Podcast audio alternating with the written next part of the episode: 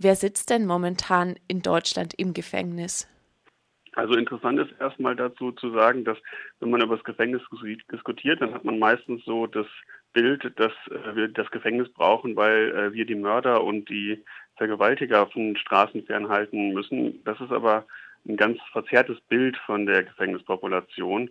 Also ähm, der all, absolut übergroße Teil von den Leuten, die im Moment im Gefängnis sitzen, äh, sitzt gar nicht wegen Gewaltverbrechen im Gefängnis, sondern vor allem das, was einen großen Anteil ausmacht, sind Eigentumsdelikte.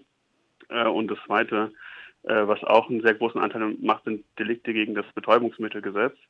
Ähm, und da ist dann, das sind auch die Bereiche, wo es besonders nahe liegt, dass man, ähm, wenn man eine andere Form der, des Umgangs damit finden würde, mit solchen Problemen gesellschaftlich, also dass es eigentlich eben politische Fragen sind, Fragen der Drogenpolitik, äh, Fragen der sozialen Gerechtigkeit und so weiter.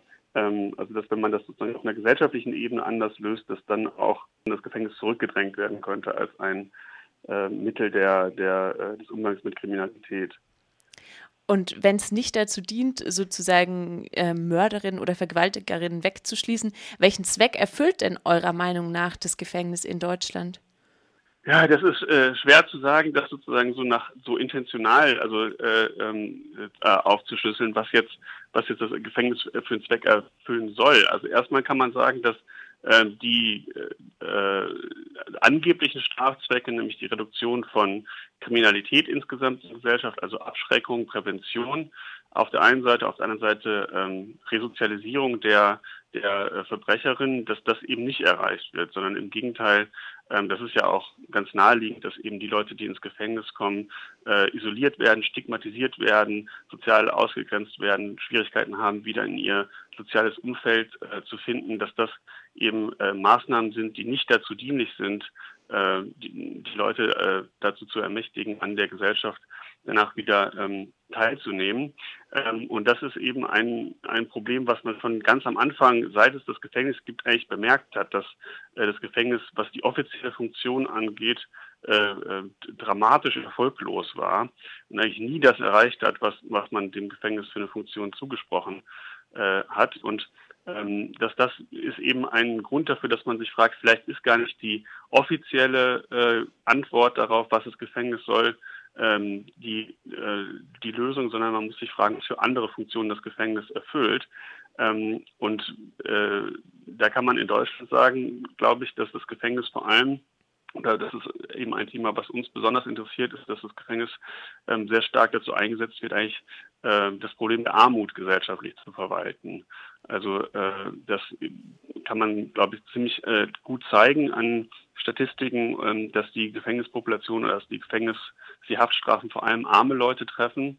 Ähm, das sind eben auch nicht so äh, dramatische Sachen wie dann die, äh, die Mörder und Vergewaltiger, die sowieso nicht die Mehrheit der Gefängnispopulation ausmachen, aber ähm, Eigentumsdelikte zum Beispiel, das ist natürlich was, was ähm, was, was Armen oder Drogendelikte auch. Das sind eben Sachen, die arme Leute besonders treffen und da ist dann auch besonders äh, deutlich, dass man eigentlich auch ganz anders mit diesen, äh, diesen gesellschaftlichen Themenfeldern umgehen könnte. Also durch eine andere Drogenpolitik, durch eine, ähm, äh, durch eine andere Sozialpolitik und so weiter äh, könnte man diese Probleme auch anders angehen.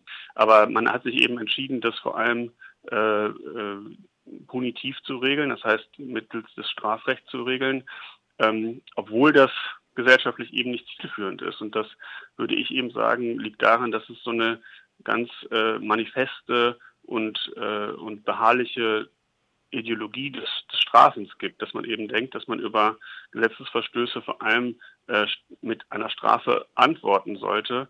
Äh, und äh, da steht sozusagen einfach die Beharrlichkeit dieser Ideologie gegen so einen, so einen, so einen Zweckmäßigkeitsaspekt.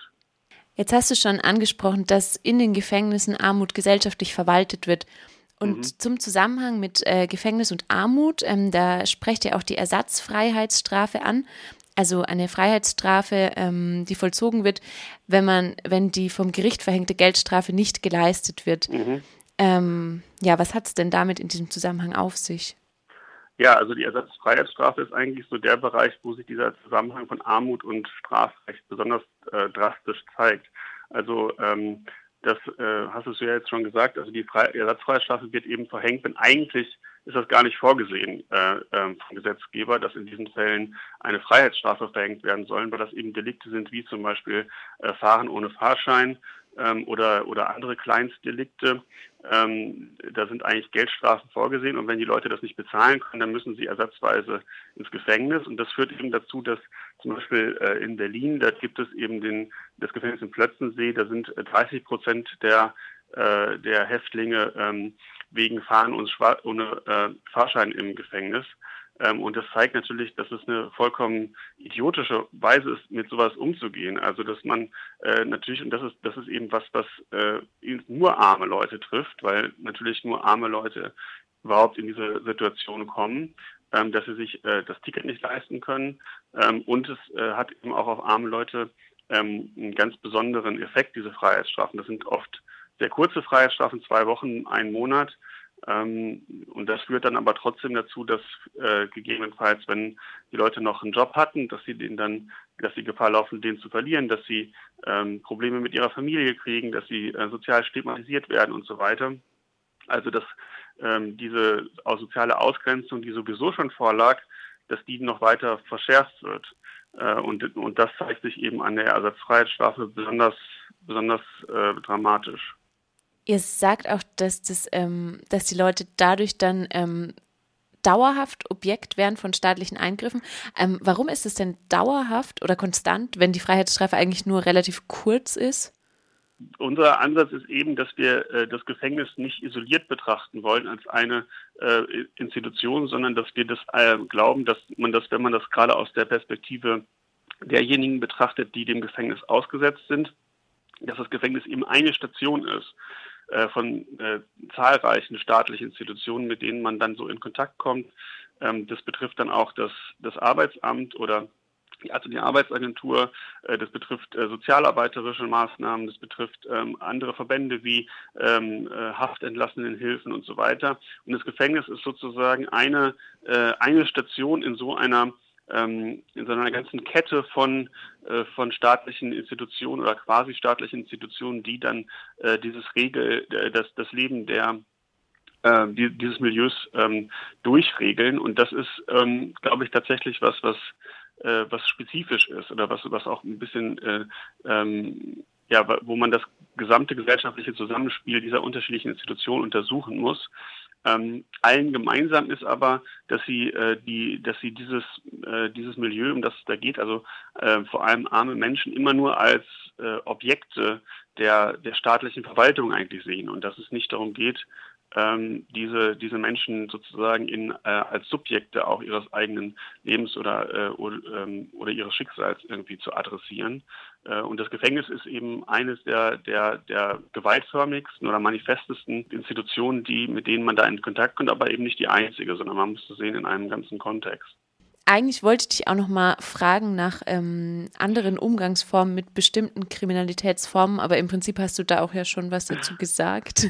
Ja, wenn ich noch eine Sache sagen darf, die, die ja. immer besonders wichtig ist, das ist die, der Kostenaspekt. Also man kann, sollte ja immer nicht so mit, mit den Kosten argumentieren, aber ein Hafttag kostet den Steuerzahler äh, pro, ähm, pro Insasse äh, 100 Euro. Das heißt, wenn jemand ähm, einen Monat im, äh, im Gefängnis ist, kostet es den Steuerzahler 3000 Euro.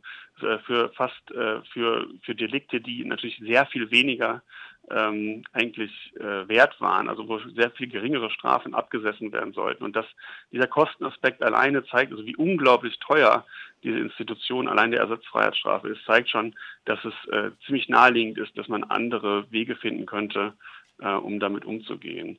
Und diese ganze, diese ganze Idee von, von Entknastung oder, oder Decarceration basiert eben insgesamt auch darauf, dass man nicht einfach sagt, man muss was wegfallen lassen oder man muss, muss was abschaffen, man muss sozusagen die, Gefreiheits-, die Freiheitsstrafe zurückdrängen, sondern man muss auch andere Formen der sozialen und äh, kulturellen, politischen Teilhabe schaffen. Und das, das könnte man sozusagen, dafür sind die Ressourcen, die müsste man eben nur freisetzen, äh, wenn man das Gefängnis äh, zurückdrängt. Äh, dann, dann werden andere Mittel der Konfliktschlichtung auch denkbar.